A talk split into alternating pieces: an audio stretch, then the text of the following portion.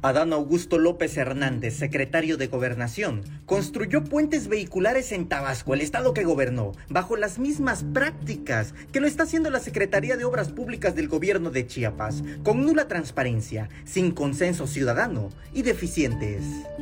En una infografía difundida por el movimiento Menos Puentes Más Ciudad, señalan cuatro errores en el distribuidor vial que inició Adán Augusto y que ahora reproduce el gobierno de Rutilio Escandón Cadenas.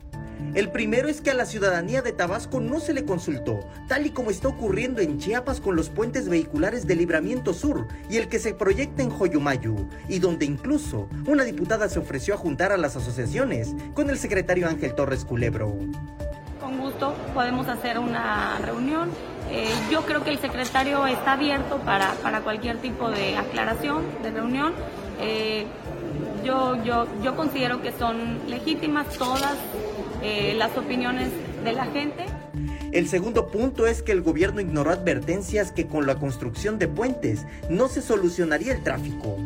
El tercer punto es que en Tabasco se construyeron con nula transparencia. Es más, reservaron la información por cinco años para que la ciudadanía no conociera los detalles de la obra. En Chiapas está pasando lo mismo. Hicimos 26 solicitudes de acceso a la información y no se nos entregó nada. De hecho, se clasificó la información de ese puente como de seguridad pública y se bloqueó por cinco años.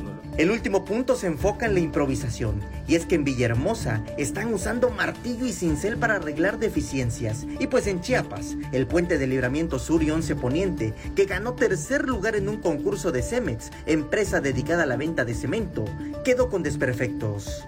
Samuel Revueltas, Alerta Chiapas.